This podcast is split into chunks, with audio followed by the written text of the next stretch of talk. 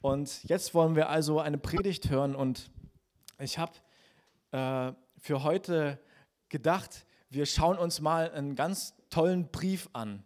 Einen Brief von Paulus, den Epheserbrief. Und das ist schon was Besonderes an diesem Brief. Der Epheserbrief ist ein Brief, den hat Paulus geschrieben, da war er gerade in Gefangenschaft. Da saß er quasi hinter Gittern, da saß er im Gefängnis. Und er schreibt diesen Brief als eine ja, als eine Ermutigung, als eine Stärkung an die Gemeinde in Ephesus. Und das muss man sich einfach mal nur die Ausgangssituation vorstellen, dass derjenige, der gerade im Gefängnis sitzt, genug Licht in sich trägt, genug Ermutigung in sich trägt, um die, die nicht im Gefängnis sitzen, zu segnen mit einem Brief, mit Wahrheiten, die er dort reinschreibt. Und Gott hat durch diesen Brief gewirkt und wirkt bis heute damit. Ist in, äh, in der Heilige Schrift, hat Gott es so ins, rein inspiriert und ermutigt Christen bis heute. Und das ist etwas ganz Besonderes an diesem Brief. Dieser Brief ist so dicht besetzt mit herrlichen Wahrheiten, die unser Herz und unser Geist so richtig ermutigen und so richtig aufbauen. Und da würde ich gerne mal mit uns einsteigen. Und Paulus baut seine Briefe oft so auf, dass er zwei Hauptteile hat. Er hat einen Hauptteil, da steht alles das drinne, was Jesus für uns getan hat, was Fakt ist. Und dann gibt es im zweiten Hauptteil, das ist das, was jetzt aus dem folgt, was Jesus für uns getan hat, praktisch also praktische Anweisungen. Und der Brief ist durchzogen von besonderen Wörtern. Mehr als in anderen Briefen kommen drei Wörter ganz besonders und ganz charakteristisch in diesem Brief vor. Und so habe ich meine Predigt auch genannt. Diese drei Wörter, die sind richtig toll, um sich daran durch diesen Brief zu hangeln. Und die, die Wörter sind sitzen, wandeln und stehen. Sitzen, wandeln und stehen. Und ich möchte uns die erste Bibelstelle vorlesen, die also hier äh, etwas mit Sitzen zu tun hat. Zunächst mal ist es doch faszinierend, was dieser Paulus doch alles so aus dem Gefängnis heraus macht. Ja? Also diese gigantischen Ermutigungsbriefe zu schreiben, die den Glauben von Christen aufbauen. Und er beschreibt sich hier am Anfang als jemand, der also auf den Knien betet für die Gemeinden, dass ihnen die Augen über himmlische Offenbarungen aufgehen. Er schreibt, deshalb höre ich nicht auf, nachdem ich von eurem Glauben an den Herrn Jesus gehört habe. Ich höre nicht auf, dafür zu danken und ich gedenke eurer in meinen Gebeten, dass der Gott unseres Herrn Jesus Christus, das ist Kapitel 1, Vers 17 gerade, der Vater der Herrlichkeit euch gebe den Geist der Weisheit und Offenbarung in der Erkenntnis seiner selbst. Also er betet voller Leidenschaft, dass Weisheit und Offenbarung in die Gemeinden hineinkommen. Ich meine, die Gemeinden, die brauchen ganz viel. Ja, die brauchen Kraft, die brauchen Ermutigung, die brauchen Hoffnung, die brauchen alles Mögliche, ja, die brauchen Heilung, die brauchen alles Mögliche. Aber Paulus, er beugt seine Knie und hört nicht auf zu beten, dass Offenbarung kommt. Und wir sehen hier schon, dass Offenbarung eine ganz wesentliche Grundlage ist für alles das, was, was kommt. Wir müssen erkennen, wer Jesus für uns ist. Und das wird uns ermutigen. Wir müssen erkennen, wer Jesus für uns ist. Und das wird uns Hoffnung schenken. Wir müssen erkennen, wer Jesus für uns ist. Das wird uns Kraft schenken. So viele Dinge sind gewurzelt in dem, dass uns die Augen aufgehen. Und dafür betet Paulus. Weiter geht's also. Vers 18. Er erleuchtet die Augen eures Herzens, damit ihr wisst, was die Hoffnung seiner Berufung, was der Reichtum der Herrlichkeit seines Erbes in den Heiligen und was die überragende Größe seiner Kraft an uns, den Glaubenden, ist, nach der Wirksamkeit der Macht seiner Stärke die hat er in Christus wirksam werden lassen, indem er ihn aus den Toten auferweckt und zu seiner Rechten in die Himmelswelt gesetzt hat. Hier ist das erste Mal von Sitzen die Rede. So Gott hat Jesus von den Toten auferweckt und ihn, er sitzt zur Rechten Gottes. Jesus ist Gott und er hat diesen Platz, diesen höchsten Platz an, auf, an der Seite, an diesem Thron, den hat er bekommen. Vers 21. Hoch über jede Gewalt und Macht und Kraft und Herrschaft und jeden Namen, der nicht nur in diesem Zeitalter, sondern auch in dem zukünftigen genannt werden wird. Und alles hat er seinen Füßen unterworfen und ihn als Haupt über alles der Gemeinde gegeben, die sein Leib ist, die Fülle dessen, der alles in allen erfüllt. Wow. Wow, dieser Brief ist so dicht von herrlichen Wahrheiten, die die Gemeinde ermutigen sollen. Wir könnten eigentlich jedes Wort eigentlich extra betrachten und wir würden nicht fertig werden. Wir könnten über diese Verse wahrscheinlich eine Predigtserie starten und würden nicht fertig werden, in die Wahrheiten so richtig tief einzutauchen. Was Paulus hier schreibt, ist bemerkenswert. Aber er bemüht sich, der Gemeinde etwas vor Augen zu malen, nämlich dass Jesus mit unglaublicher Größe und Kraft regiert und herrscht und dass sein Thron feststeht. Er sitzt auf dem Thron und wie es hier heißt, über alle Gewalten und Mächte und Namen, die jetzt in diesen Zeitaltern und alle Zeitalter, die kommen werden, Jesus steht da drüber. Und ich glaube, dass das eine ganz, ganz wichtige Botschaft für die Gemeinde damals war und dass es eine ganz, ganz wichtige Botschaft für uns heute war.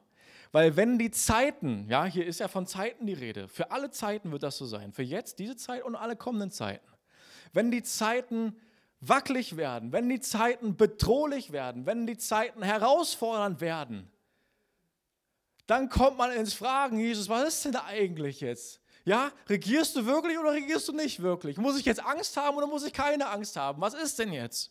Aber Paulus malt der Gemeinde vor Augen, wie fest der Thron von Jesus steht. Und auch wenn die das nicht fühlen und auch wenn die das gerade vielleicht nicht mit ihren Augen sehen, müssen sie doch die geistlichen Realitäten sehen. Und das ist, was Paulus betet. Sie sollen geistlich sehen, dass Jesus regiert. Egal, was Gefühle sagen und egal, was die Nachrichten sagen, Jesus, sein Thron steht fest und er ist das Haupt der Gemeinde. Das heißt, die Gemeinde ist sicher, verborgen, gehört total zu Jesus und er regiert souverän. Wow, was für eine ermutigende Botschaft doch für unsere Zeiten. Und das soll unser Herz stärken. Das ist das Ziel von Paulus. Er möchte, dass wir darin so richtig erstarken. Noch eins, was er schreibt. Epheser 2, Kapitel 4. Gott aber, der reich ist an Barmherzigkeit, hat um seiner vielen Liebe willen, womit er uns geliebt hat, auch uns, die in, wir in den Vergehungen tot waren, mit dem Christus lebendig gemacht. Durch Gnade seid ihr gerettet. Er hat uns mit auferweckt und mitsitzen lassen in der Himmelswelt in Christus Jesus, damit er in den kommenden Zeitaltern den überragenden Reichtum seiner Gnade in Güte an uns erweist in Christus Jesus. Wow, erstmal bis dahin.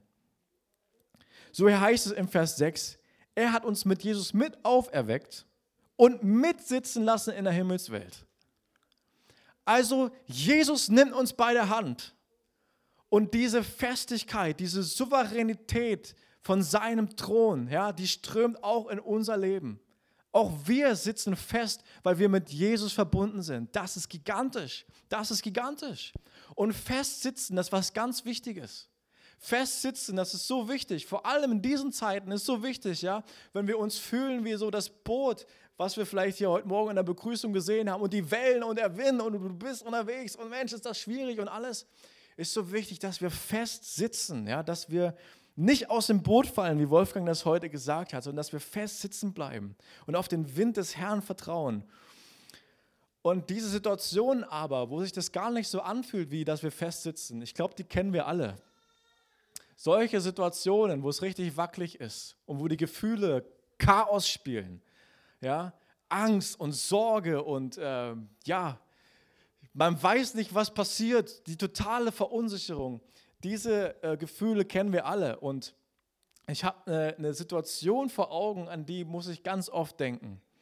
Ich war damals ganz frisch äh, an einer neuen Arbeitsstelle, habe ich angefangen und ich habe als Sachbearbeiter gearbeitet und ich habe ein Produkt vertreten müssen in einem gewissen Gebiet als Sachbearbeiter, beratungstechnisch.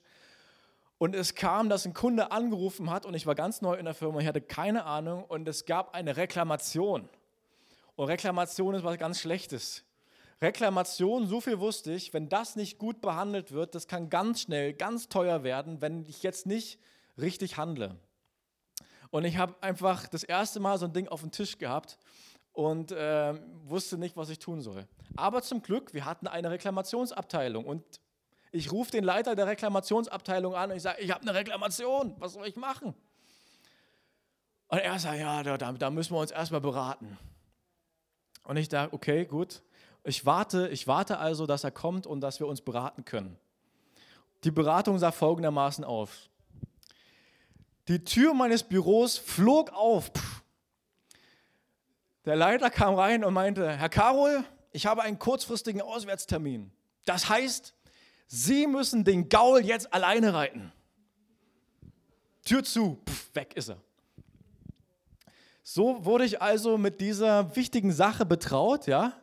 Ich muss den Gaul jetzt alleine reiten. Und ich sag euch, das war ein Gaul. Das Ding war ein Gaul. Können wir mal das Bild einblenden, bitte? Das Ding war ungefähr so ein Gaul, wie wir das hier auf diesem Fernseher sehen, ja.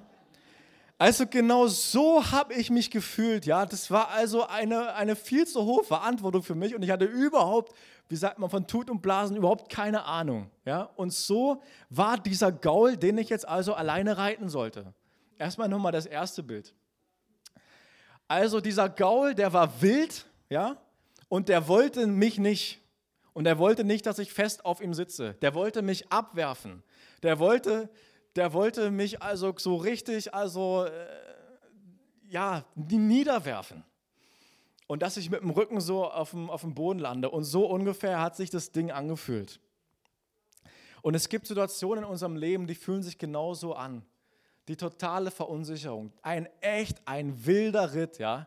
Manchmal schaut man zurück auf Situationen und sagt, das war ein wilder Ritt. Ja, das war so richtig so ein Wildpferd, so ein Mustang, so ein, so ein, so ein durchgeknallter Gaul, ja, der so einfach überhaupt nicht hören will, was man, was man da an den Zügeln, man möchte nach links und er springt nach rechts oder so, ja. Aber Jesus möchte uns diese Sicherheit geben. Er sagt, er sitzt auf dem Thron und Jesus möchte, dass wir fest im Sattel sitzen. Und das macht er, indem er erstmal uns zeigt, dass er fest im Sattel sitzt. Wir dürfen wissen, Jesus sitzt souverän fest im Sattel und dieser Gaul des Lebens, ja, mit dem wir hier also betraut sind, der tut genau das, was Jesus möchte und nichts anderes. Wenn Jesus sagt nach links, dann geht er nach links und wenn Jesus sagt nach rechts, dann geht er nach rechts. Jesus ist in Kontrolle. Und er nimmt uns mit, er lässt uns mitsetzen, mitsitzen an dieser, an diesem, auf diesem Thron der Souveränität. Er lässt uns mitsitzen, fest im Sattel sitzen und so reiten wir durch diese Zeiten hindurch. So reiten wir durch das Leben. Und auch wenn wir gerade echt an Fahrt aufnehmen, ja, ich weiß nicht, ob du das auch so fühlst, aber ich habe das Gefühl, wir rasen durch diese Zeit. Wir rasen durch die Jahre hindurch. Wir rasen durch Weltgeschichte und Weltereignisse in einer unglaublichen Geschwindigkeit. Ja? Also dieses Pferd nimmt Fahrt auf. Und wenn du schon mal so ein Rodeo gesehen hast, so ein es gibt ja auch so Rodeo-Automaten, so, wo man aus Spaß sich so auf so einen, äh, so einen Automaten draufsetzen kann und der geht dann so, der fängt ganz langsam an und er wird dann immer schneller und immer wilder und möchte einer mal ab, abwerfen. Aber ja, die, diese, das Leben nimmt manchmal echt Fahrt auf. Und ich denke, dass wir das alle so bestätigen können, dass es gerade so ist. Und doch lässt Jesus uns fest im Sattel sitzen. Wir werden nicht abgeworfen. Er regiert über alles, über alles das, was Einfluss nimmt. Über andere Länder und Regierungen und Autokraten oder was auch immer oder Klimakatastrophen, hier Katastrophe, Finanzkrise und so weiter. Er führt uns souverän hindurch und lässt uns fest im Sattel sitzen. Dafür können wir ihm danken. Das ist großartig. Und manchmal geht das richtig schnell und manchmal sehen wir vielleicht auch auf unserem wilden Ritt, dass also Herausforderungen vor uns liegen, Hindernisse. Aber Gott sagt mal, also David im Psalm 18, Vers 29, der Herr, mein Gott, erhält meine Finsternis. Denn mit dir erstürme ich einen Wall und mit meinem Gott überspringe ich eine Mauer. Und jetzt können wir das zweite Bild auch einblenden. Also auch auf unserem Ritt wird, wird es Hindernisse vor uns geben. Aber mit Jesus sitzen wir so fest im Sattel, dass wir Hindernisse und Mauern überspringen werden. Und das soll die Zukunftsperspektive sein, die Jesus seiner Gemeinde mit an die Hand geben möchte, auch durch den Epheserbrief. Wir sollen eine positive Zukunftserwartung haben an die Regierung und an die, die Führung von Jesus in uns und in der Gemeinde. Da sollen wir so richtig fest drinnen sitzen. Darum bemüht sich Paulus. So. Und das ist was, was ganz Besonderes. Das ist für mich ein Privileg, das ist eine Ehre, dass Jesus sich so sehr mit uns Menschen verbindet, dass er sagt, wir sind ein Leib. Jesus ist das Haupt und wir sind der Leib, sagt er. Das ist eine Ehre, dass, dass ich so mit ihm verbunden sein darf, dass wir quasi eine Einheit bilden. Und dass ich mit ihm an diesen himmlischen Örtern sitzen darf. Das macht mich demütig, das macht mich dankbar. Das finde ich ganz großartig. Das berührt mein Herz. Und es ist so, dass Jesus also so weit über allen Dingen thront. Ich finde, das ist auch etwas, was hier im Epheserbrief ganz stark rauskommt so über alle Namen, ja, so weit drüber. Wenn wir mal weiter zurückblicken am Anfang der Bibel, da gab es Leute, die wollten auch ganz hoch hinaus. Die wollten dahin hoch hinaus, wo Gott ist. Das ist der Turmbau zu Babel. Da haben sich mal Menschen zusammengerottet und gesagt, wir wollen uns einen Namen machen. Wir wollen einen Turm bauen, der geht so hoch, dass wir Gott quasi erreichen, dass wir Gott quasi gleich werden, dass wir diese Thronposition, diese Machtposition, die wollen wir auch einnehmen, ja, und dafür bauen wir jetzt den Turm und dann wird das also richtig toll, ja, dann machen wir das. Das war der Turmbau zu Babel. Und als das dann heißt in der Bibel, dass die also so richtig da waren, ja, 1. Mose 11, Vers 3. Auf, lasst uns Ziegel streichen und hart brennen. Und der Ziegel diente ihnen als Stein und der Asphalt diente ihnen als Mörtel. Und sie sprachen auf, wir wollen eine Stadt und einen Turm bauen und seine Spitze bis in den Himmel. Und so wollen wir uns einen Namen machen, damit wir uns nicht über die ganze Fläche der Erde zerstreuen. Und jetzt kommt was ganz Besonderes. Ja, also auf Hochkonjunktur, auf der ganze Kraft der Menschheit in diesen Turm investiert um, um irgendwie an Gott ranzukommen. Jetzt heißt es im Vers 5, und der Herr fuhr herab. Also die Menschen haben alles getan, um diese Machtposition, um dem möglichst nahe zu kommen. Alles, was in ihrer Kraft stand. Und dann heißt es hier, und der Herr fuhr herab und, und schaute mal, was die Kinder da machen. Und das beschreibt diese unglaubliche Arroganz der Menschen, die das versucht haben, die überhaupt gedacht haben, wir können Gott ersetzen. Oder wir können uns diese Macht Gottes aneignen, wenn wir es nur richtig wollen, wenn wir es nur richtig versuchen. Und es zeigt, wie selbst der, der maximale Versuch, die maximale Anstrengung so weit entfernt vom Thronsaal Gottes war, dass Gott also ganz weit herabfahren musste, um die Menschen anzuschauen, was die da treiben. Und vor diesem Hintergrund ist es doch besonders, dass es hier heißt, dass wir eben mit Jesus mitsitzen dürfen in der Himmelswelt. Kapitel 2, Vers 6. Er hat uns mit auferweckt und mitsitzen lassen in der Himmelswelt in Christus. Das heißt, das, was Menschen aus eigenem Antrieb und aus eigenen Werken, aus Arroganz gegen Gott nicht geschafft haben, das macht Jesus aus Gnade mit jedem, der bereit ist, an ihn zu glauben, mit jedem, der bereit ist, sich ihm unterzuordnen. Das, ich finde das so großartig. Hier wird die Gnade und die Liebe Gottes deutlich. Und hier wird es deutlich, dass, dass also Jesus mit uns Gemeinschaft haben möchte, ja? dass wir bei ihm sein dürfen und dass wir dort feststehen bei ihm. Und das ist einfach toll. Aus Gnade, ja, Vers 7 dann, damit er in den kommenden Zeitaltern den überragenden Reichtum seiner Gnade in Güte an uns erweist in Christus Jesus. Denn aus Gnade seid ihr gerettet durch Glauben. Und das nicht aus euch. Gottes Gabe ist es. Nicht aus Werken, damit niemand sich rühmt. Das Bestreben beim Turmbau zu Babel war, dass die Menschen sich selbst einen Namen machen, wollten ihren eigenen Namen rühmen.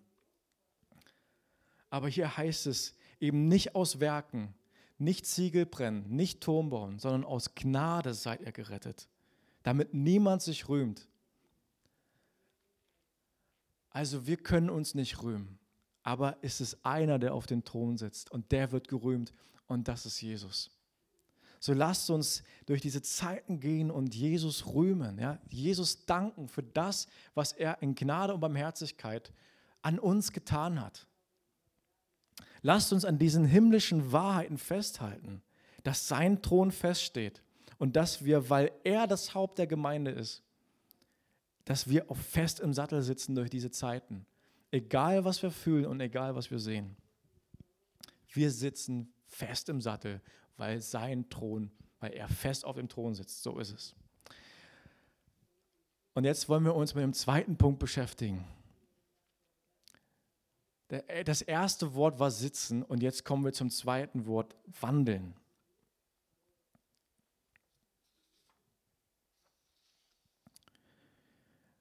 Epheser 2, Vers 10.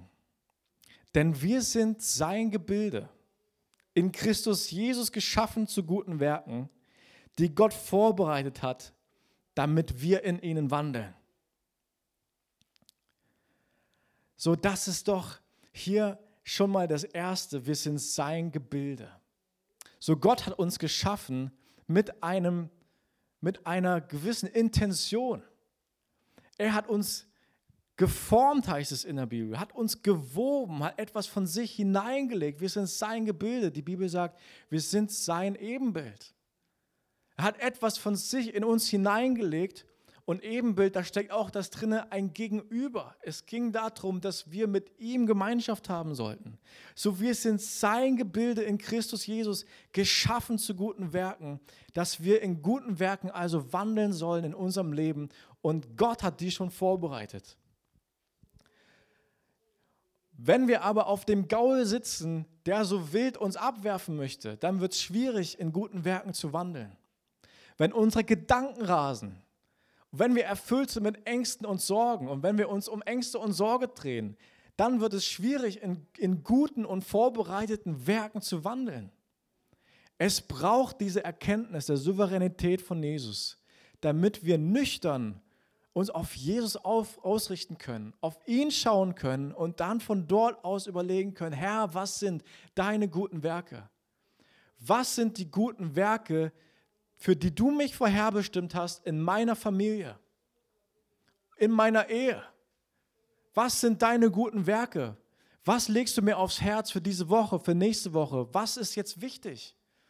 Welche guten Werke scheinen mir vor Augen? Ja, dein Wort ist meines Fußes Leuchte. Was lässt du leuchten vor mir, vor meinem Fuß, damit ich also da drinnen wandeln soll? An meinem Arbeitsplatz, in der Gemeinde, in meinem Alltag. Was sind die guten Werke in meinem Gebetsleben? Was sind denn die Gebetsanliegen, in denen ich wandeln soll? Was, was legst du mir vor? Wenn wir diesen Zugang im Glauben haben an den Thron, dann werden wir auch gute Werke, dann werden gute Werke in unserem Herzen aufploppen. Gott wird uns füllen mit Inspiration, mit himmlischer Inspiration, mit denen wir hier durchs Leben gehen können. Und wenn unsere Schritte fest werden, so wie er fest auf dem Thron sitzt, dann können wir auch fest in diese Werke wandeln, dann können wir fest auftreten und sind nicht wie ein Halm im Wind, heißt es in der Bibel, wie ein Halm im Wind, jeder Wind so, der uns hin und her bewegt, so soll es nicht sein. Jesus möchte, dass wir fest wandeln, dass wir fest auftreten und dass wir fest in den Werken souverän wandeln, die er vorbereitet hat. So lasst uns dahingehend Gott suchen, ja, lasst uns ihn Fragen stellen. Lasst uns mit offenem Herzen diese Frage bewegen, Gott, was sind deine guten Werke für mich in dieser Zeit? Epheser 4, Vers 1. Ich ermahne euch nun, ich, der Gefangene Herrn, also Paulus, der im Gefängnis sitzt, wandelt würdig der Berufung, mit der ihr berufen worden seid.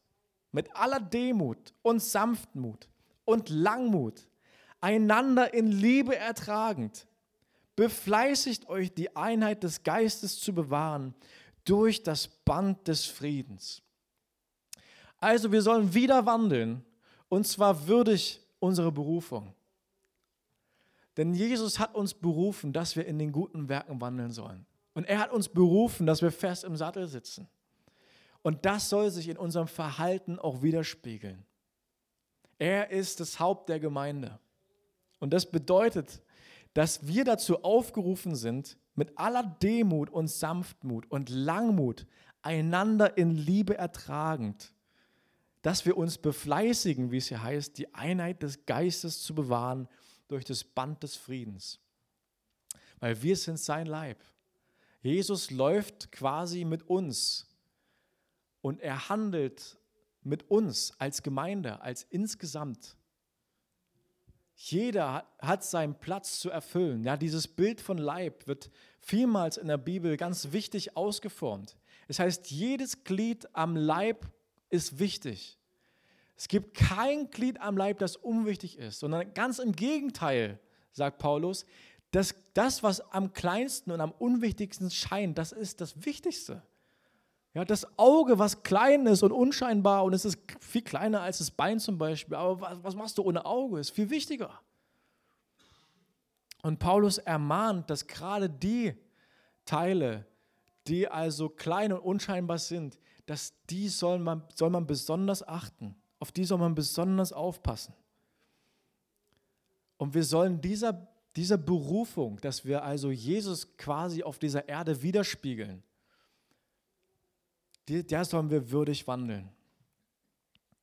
Demut, Sanftmut, Langmut, einander in Liebe ertragen. Das ist so herrlich.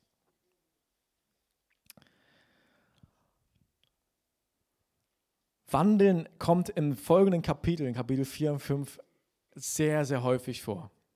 Jetzt geht es Paulus also darum, um unser Verhalten, dieser Berufung würdig zu wandeln. Das macht er konkret. Und ich möchte mal, das ist also, da macht er jetzt eine ganz schön lange Liste. Und ich habe das manchmal gesehen, in manchen Haushalten, da hängen an der Wand so Bilder und da sind dann so Regeln drauf, die in diesem Haus gelebt werden sollen. Das heißt dann sozusagen, steht auf diesen Bildern drauf, wir sagen Danke. Wir umarmen uns, wir entschuldigen uns schnell und so weiter. Ich habe das jetzt nicht alles im Kopf, aber das hängt in vielen Häusern hängen solche, solche netten Hausregeln, wie die Familie also miteinander umgehen möchte. Ja? Wir sagen Bitte und Danke. Und es ist so ähnlich im Epheserbrief. Von Paulus Gedanken her sind wir Hausgenossen mit Gott. Wir leben quasi mit Gott in einem Haushalt. Das ist bemerkenswert. In Epheser 2,19 sagt er, ihr seid nicht mehr Fremde und Nichtbürger, sondern ihr seid Mitbürger der Heiligen und Gottes Hausgenossen. Und ein bisschen von dem Gedanken her ist es auch, dass er also hier so ein paar Verhaltensregeln mitgibt. Er sagt zum Beispiel, legt die Lüge ab, Kapitel 4, Vers 25. Redet Wahrheit an jeder mit seinen Nächsten. Denn wir sind untereinander Glieder. Zürnet und sündigt dabei nicht, die Sonne gehe nicht unter über eurem Zorn. Das klingt doch schon mal nach so einem richtig schönen Spruch, den man auch bei sich zu Hause hätte hängen können, oder? Zürnt und sündigt dabei nicht, die Sonne gehe nicht unter über eurem Zorn. Das ist doch eine richtig schöne Faustregel. Aber sie hat richtig Kraft und sie hat richtig einen Inhalt. Paulus ist es wichtig. Natürlich wird man wütend Überhaupt keine Frage. Dinge passieren in unserem Leben, die uns wütend machen. Aber diese Dynamik, die dabei entsteht, die soll nicht so groß werden, dass es uns zu Worten und Taten hinreißt, mit denen wir andere und uns kaputt machen und verletzen. Und Zorn soll nicht in den nächsten Tag hineingetragen werden. Es soll nichts sein, was wir kultivieren, sondern es soll etwas sein, was ein Ende hat, was wir rausreißen wie Unkraut. Am Ende des Tages wird die Wurzel des Zorns ausgerissen, sagt er. Da soll die Sonne nicht drüber untergehen. Das ist eine ganz tolle Hausregel, wenn ich das so mal so möchte, die er uns mit an die Hand gibt als Hausgenossen Gottes. Gebt dem Teufel keinen Raum. Wer stiehlt, stehle nicht mehr, sondern mühe sich vielmehr und wirke mit seinen Händen das Gute, damit er dem Bedürftigen etwas mitzugeben hat. Kein faules Wort komme aus eurem Mund. Das ist eine ganz tolle Regel, oder? Sondern nur eins, das gut ist zur notwendigen Erbauung, damit es den Hörenden Gnade gibt. So Paulus legt uns hier vor, mit dem, was wir sagen wollen, da können wir ganz einfach prüfen.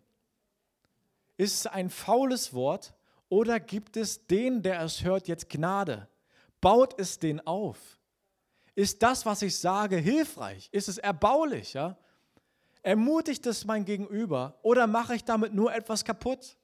Mache ich damit jemanden runter? Zeige ich damit jemanden, dass er es wieder nicht geschafft hat, dass er es wieder nicht richtig gemacht hat? Zeige ich ihm, wie ich ihn verabscheue, weil, er, weil dies und jenes passiert ist? Welche Wirkung haben meine Worte? Paulus sagt, wenn das nicht etwas ist, was er baut, lass stecken. Lass stecken. Wenn das nicht etwas ist, was den Hörenden Gnade schenkt, lass stecken. Wir sollen darauf Acht haben, dass wir einander erbauen. Das haben wir notwendig. Die, ey, die Zeiten, durch die wir gehen als Gemeinde, jetzt gerade mit all den Herausforderungen, aber auch in der Gesellschaft, wo wir unterwegs sind an unseren Arbeitsplätzen, das zieht uns genug runter. Das zieht uns wirklich genug runter. Wir sollen diejenigen sein, die das Licht bringen. Wir sollen diejenigen sein, die erbaulich sind, die aufbauen. Die Welt und wir selbst, wir brauchen Stärke. Die brauchen uns und wir brauchen einander, dass wir einander aufbauen. Wir sollen uns nicht runterziehen. Lasst uns da Acht drauf haben. Ja? Lasst uns unsere Worte prüfen an dem, was bewirken die denn eigentlich, was wir sagen. Und dann heißt es hier, Vers 30, betrübt nicht den Heiligen Geist Gottes, mit dem ihr versiegelt worden seid auf den Tag der Erlösung hin. So, es gibt Verhaltensweisen, die betrüben Gottes Heiligen Geist. Und der Heilige Geist Gottes, das ist Dreh- und Angelpunkt.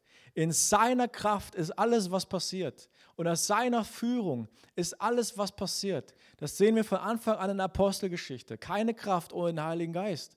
Keine Führung der Gemeinde, keine Dynamik in der Gemeinde, wo irgendwas nach vorne geht, ohne den Heiligen Geist. Und hier heißt es, der kann betrübt sein. So, darauf sollen wir Acht haben. Wie sieht denn das der Heilige Geist, der bei mir ist, was ich gerade tue? Und wenn ich darauf acht habe, dass der Heilige Geist neben mir ist, wenn ich mich dessen bewusst mache, dann fällt es mir manchmal schwer, dass Sachen über meine Lippen kommen, die nicht in Ordnung ist. Wenn ich es schaffe, dass mir das bewusst ist, was, dass ich Gott als heiliges, als, als, ja, als dass ich Gott an meiner Seite habe wenn das mir präsent ist, wenn es mir bewusst ist. Als Jesus sich hat taufen lassen, da kam der Heilige Geist wie eine Taube auf seine Schulter. Ja, und, und ruhte auf ihm, heißt es. Und so eine Taube, ja, also wenn, wenn du dir vorstellst, du hast eine Taube auf der Schulter und die ruht auf dir, dann passt du auf, wie du dich bewegst, damit die nicht wegfliegt. Dann hast du darauf Acht. Musst aber darauf Acht haben, dass du nicht vergisst, dass da eine Taube auf dir ruht. Sonst macht es einmal flatter, flatter.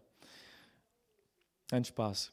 Der Heilige Geist, wir sind versiegelt mit dem Heiligen Geist. Er bleibt bei uns. Aber doch wollen wir doch seine Fülle. Wir wollen seine volle Dynamik. Wir wollen, dass der Heilige Geist sich so pudelwohl bei uns fühlt, dass er also mit seiner ganzen Fülle unserem Leben einen Landeplatz findet, wo er kommt.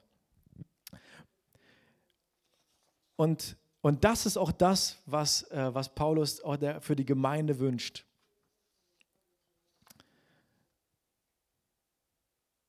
Es sagt, dass wir, ein, dass wir voll sein sollen mit Heiligen Geist. Dass wir voll werden sollen mit Heiligen Geist in Kapitel 5. Ich möchte uns das vorlesen.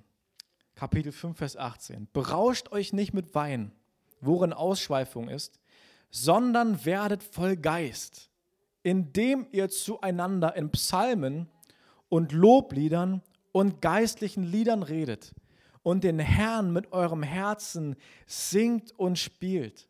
Sagt alle Zeit für alles dem Gott und Vater Dank im Namen unseres Herrn Jesus Christus. Wow. Also Paulus wünscht sich für diese Gemeinde diese Fülle des Heiligen Geistes anstelle von einem Lebenswandel, der also den Heiligen Geist betrübt. Er weiß, dass es Dreh- und Angelpunkt ist für Kraft in der Gemeinde, für alles das, was nach vorne geht. Und er, er nochmal zurück zum Bild der Taube. Ich habe ja, äh, mein Vater, der hat mal Tauben gezüchtet. Ich hoffe, ich darf das erzählen. Ja, okay. Der hat mal Tauben gezüchtet und da gab es äh, Kunstflugtauben die er gezüchtet hat. Und die, die waren also so drauf, die konnte man fliegen lassen. Und dann sind die da oben am Himmel, so, so, so ein Schwarm Tauben geflogen. Und dann konnte man an der Erde mit einer Fahne wedeln. Und dann sind die Tauben runtergekommen auf so eine Kiste und haben sich dann dort niedergelassen, wenn die Fahne gewedelt hatte. Ziel der Tauben war, dass die da oben Kunststückchen machen im Flug. Und wenn die Fahne gewedelt wurde, ja, also dann kamen die alle ganz schnell runter. Und mit dem Bild des Heiligen Geistes als Taube und dem, was Paulus hier vorlegt, werdet voll Geistes. Ja? Und dann sagt er, singt Psalmen und geistliche Lieder und redet zueinander im Psalmen.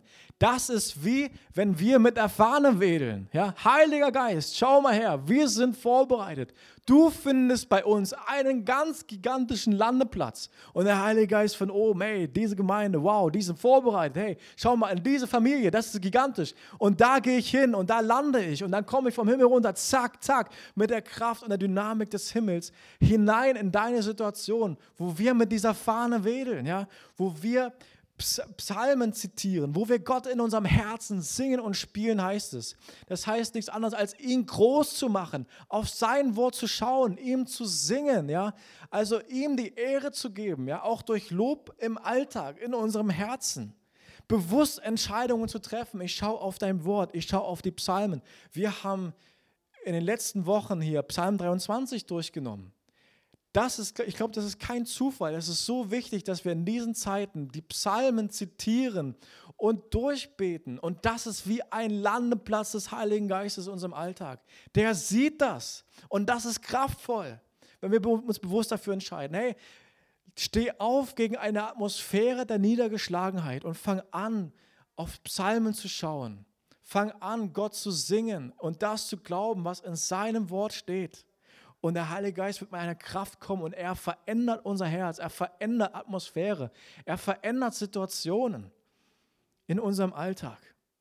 Ich erinnere mich an eine Situation, als Kind war ich bei diesen Taubenflügen manchmal dabei und wir waren mit einem anderen Taubenzüchter auch unterwegs und der hatte Tauben, die konnten Sturzflüge machen. Und wenn die im Sturzflug, wenn die Fahne gewählt wurde, wenn die im Sturzflug runterkam, da, das hat richtig Geräusche gemacht. Diese Federn, diese Flügel, wenn ein Schwarm Tauben so richtig im Sturzflug ankommt und dann kurz vor der Kiste so abbremst, das macht, einen richtigen, das macht ein richtiges Rauschen. Und als der Heilige Geist auf die Urgemeinde gefallen ist, heißt es, das war ein Rauschen wie ein Sturm. Ja? Lasst uns dieses Bild mitnehmen, lasst uns darüber nachdenken. Wir wollen unseren Landeplatz bereit machen für den Heiligen Geist. Wir wollen signalisieren, hier bei uns, da kannst du dich wohlfühlen. Du musst nicht betrübt sein. Ich treffe Entscheidungen für mein Leben. Mein Leben soll vorbereitet sein für dich. Da ist dein Landeplatz. Ich möchte die Atmosphäre des Heiligen Geistes in meinem Leben. Ich möchte die Atmosphäre des Himmels in mir, in meiner Familie und an meinem Arbeitsplatz. Und ich achte darauf, wie eine Taube, die auf mir ruht, dass das auch so bleibt. Und damit kommen wir zum letzten Punkt. Wir waren bei Sitzen, Wandeln und jetzt sind wir bei Stehen. Epheser 6, Vers 10. Schließlich werdet stark im Herrn und in der Macht seiner Stärke. Zieht die ganze Waffenrüstung Gottes an, damit ihr gegen die Listen des Teufels bestehen könnt. Denn unser Kampf ist nicht gegen Fleisch und Blut, sondern gegen die Gewalten und gegen die Mächte, gegen die Weltbeherrscher dieser Finsternis, gegen die geistigen Mächte der Bosheit in der Himmelswelt. Deshalb ergreifen wir die ganze Waffenrüstung Gottes, damit ihr an dem bösen Tag widerstehen und wenn ihr alles ausgerichtet habt, stehen bleiben könnt. So steht nun eure Lenden umgürtet mit Wahrheit, bekleidet mit dem Brustpanzer der Gerechtigkeit, beschut an den Füßen mit der Bereitschaft zur Verkündigung des Evangeliums des Friedens. Bei alledem ergreift den Schild des Glaubens, mit dem ihr alle feurigen Pfeile des Bösen, aus, des Bösen auslöschen könnt. Nehmt auch den Helm des Heils und das Schwert des Geistes, das ist das Wort Gottes. Mit allem Gebet und Flehen betet zu jeder Zeit im Geist mal bis dahin. Paulus sagt hier, wir müssen die Waffenrüstung Gottes ergreifen, eine geistliche Waffenrüstung, mit der wir stehen bleiben können. Ja, wo wir sitzen und wo wir wandeln, da müssen wir auch stehen bleiben. Die Gemeinde war zu dem Zeitpunkt, wenn sie da in den Brief eingestiegen sind, wahrscheinlich total ermutigt über das, was sie da gehört haben und haben Entscheidungen getroffen. Und was Paulus hier zum Schluss sagt, ist, jetzt an dieser Stelle wo ihr fest im Sattel sitzt und wo ihr Entscheidungen über euren Lebenswandel getroffen habt, in der Fülle des Heiligen Geistes. Jetzt bleibt stehen, bleibt genau da, wo ihr jetzt seid. Weicht nicht zurück, widersteht dem Teufel, widersteht, dass das wieder in Vergessenheit gerät, was ihr gerade gehört habt. Widersteht der Angst, die morgen wieder auf euch eintrischt. Widersteht dem, bleibt da drinnen, bleibt dort standhaft. Bleibt stehen, ja, damit ihr, wenn ihr alles ausgerichtet habt, stehen bleiben könnt. Und dafür gibt er uns diese Waffenrüstung. Ja? Paulus legt hier vor, Glaube, den Schild des Glaubens, mit dem ihr alle Pfeile abbrechen könnt. Haltet an dem Glauben fest. Haltet daran fest, dass Jesus auf dem Thron sitzt. Haltet daran fest, dass er das Haupt der Gemeinde ist, dass seine Kraft in uns lebt. Den Helm des Heils. Haltet den auf. Am Ende wird alles gut durch die Zeiten hindurch, durch die wir reiten. Jesus ist souverän, er führt uns ans Ziel. Das Schwert des Geistes, das Wort Gottes. Lass uns das Wort lesen. Lass es uns zitieren, wie die Psalmen zueinander sprechen. Es tief in unser Herz fallen lassen. Es studieren. Beschut mit den Schuhen der Bereitschaft zur Verkündigung des Evangeliums. Ja, dass wir darauf acht haben, dass wo wir können, dass wir Menschen von Jesus erzählen, von dem erzählen, was wir mit Jesus erlebt haben, von dem erzählen, was Gott in unserem Leben getan hat. Lasst uns darauf acht haben. Dann werden wir in guten Werken auch wandeln, so wie Jesus das gesagt hat. Das ist unsere Berufung. Und der Brustpanzer der Gerechtigkeit.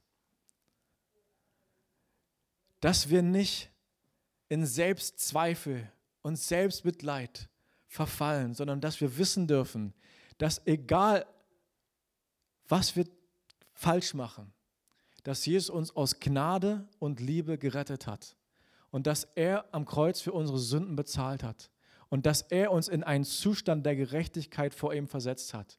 Und das stärkt uns. Das darf uns stärken, weil wir sind, das Lobpreisteam darf nach vorne kommen, wir sind unperfekt. Wir machen Dinge falsch. Und wir kommen lange nicht ran an die Perfektion von Jesus. Wenn wir dieses Bild vor Augen haben, der Thron, ja, diese Herrlichkeit. Das, was Paulus hier alles schreibt, Mann und, und ich, komme da gar nicht ran, ich komme da gar nicht mit. Aber Jesus sagt, doch, ich gebe dir den Brustpanzer der Gerechtigkeit. Das ist mein Werk. Das habe ich getan.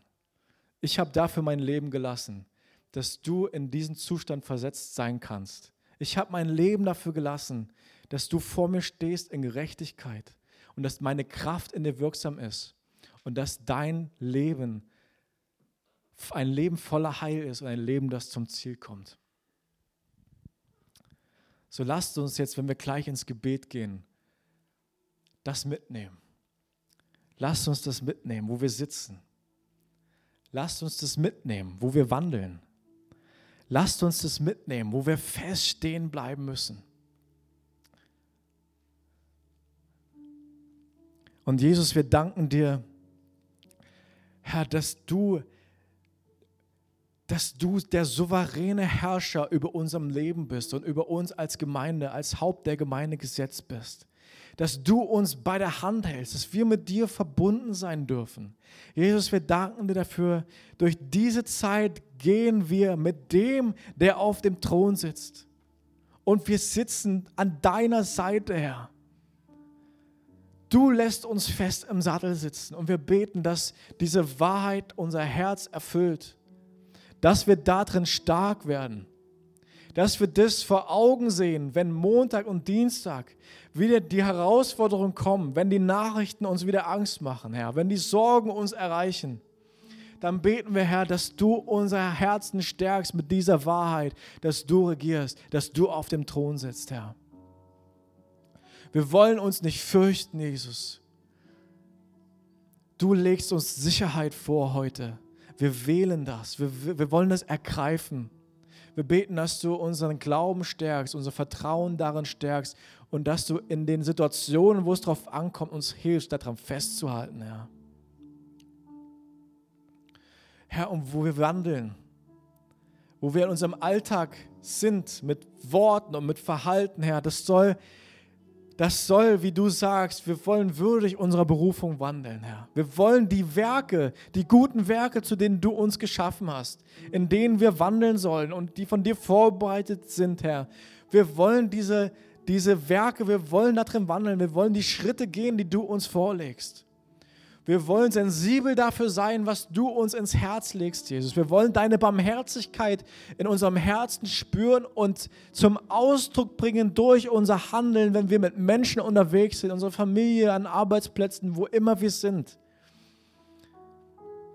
Wir wollen, wir sind dein Leib und wir möchten, dass du Gestalt gewinnst, dass du Ausdruck gewinnst in unserem Alltag dass Menschen das sehen, wie du bist, weil du durch uns wirkst. Du hast gesagt, es ist die Kraft der Auferstehung, mit der du von den Toten auferstanden bist, dass die in uns lebt, Herr. Wir wollen heute diesen Zugang einfach proklamieren und beten für diese Kraft, dass du in unseren Alltag kommst, dass du uns umgestaltest als Gemeinde, dass du uns hilfst, unser Verhalten zu ändern durch die Kraft deines Heiligen Geistes, Herr. Dass wir die Berufung wahrnehmen, Entscheidungen treffen, zur richtigen Zeit am richtigen Ort sind, das Richtige tun und das Richtige sagen, Worte, die andere Menschen auferbauen, Worte, die hilfreich sind, Worte, die den Hörern Gnade schenken, Jesus, Herr, in unserer Gemeinde, aber auch wo du uns hinsendest, wo du uns aussendest, Herr, da wollen wir mit Worten erbaulich sein und Menschen stärken und von dir zeugen, wer du bist. Beschut mit den Schuhen der, zur Verkündigung des Evangeliums wollen wir auch bereit sein, Herr, und beten, dass du unseren Mund mit Worten füllst, Jesus. Herr, wir wollen ein Landeplatz sein für den Heiligen Geist. Dass dein Heiliger Geist, dass deine Kraft in uns wohnt, dass, sie sich, dass die Fülle des Heiligen Geistes unter uns ist, Herr. Wir sind so darauf angewiesen. Du hast gesagt, nicht durch Herr oder Macht, sondern durch deinen Heiligen Geist, hast du gesagt, Jesus. So beten wir, Herr, dass du unsere Herzen erfüllst mit Psalmen, dass du uns hilfst, auf dein Wort zu schauen, dass du uns hilfst, mit unserem Herzen dir die Ehre zu geben, dich zu erheben in unserem Leben über alle anderen Dinge. Du auf den ersten Platz, Jesus. Und es soll ein Landeplatz sein für den Heiligen Geist. Wir beten, dass du uns mit Freude erfüllst, dass wir ein neues Lied singen für dich, dass du uns ein neues Lied ins Herz legst, ein neues Lied auf unsere Lippen, Herr. Dass wir nicht an Orten der Angst oder Depression bleiben, sondern dass wir uns entscheiden, auf dich zu schauen, ein Landeplatz für den Heiligen Geist zu sein. Heiliger Geist, wir beten, dass du uns dabei hilfst. Wir beten für deine Ermutigung. Wir beten für deine Atmosphäre in unseren Familien, an unseren Arbeitsplätzen. Wir beten, dass Angst weicht und dass dein Friede kommt, Herr. Dass du dich breit machst. Du hast gesagt, bist Friede, Freude und Gerechtigkeit. Das ist das Reich Gottes im Heiligen Geist. So, Heiliger Geist, wir beten, dass sich das ausbreitet. Dieses Reich der Friede, Freude und Gerechtigkeit überall, wo wir sind, Herr. So wie Josua gesagt hat, ich und mein Haus, wir wollen dem Herrn dienen, so sagen wir das auch. Herr, du sollst Raum in uns haben. Da soll deine Atmosphäre in uns sein, Jesus. Deine Sicherheit, deine Festigkeit, deine Liebe, deine Barmherzigkeit. Damit wollen wir erfüllt sein, Jesus. Danke, Herr, dass du das für uns bereitet hast, Herr. Und dass du das in uns wirksam werden lässt. Herr, wir beten für, dass wir stehen können dass das, wo du uns führst, wo wir Schritte nach vorne gehen, wo wir Entscheidungen treffen, an dir festzuhalten, an deinem Wort, wir beten, dass du uns hilfst, das Feld zu behalten, dass wir stehen und dass das, was wir hören, nicht in Vergessenheit gerät. Dass, wo du unser Herz mit Worten erfüllst, dass es nicht verblasst und in Vergessenheit gerät.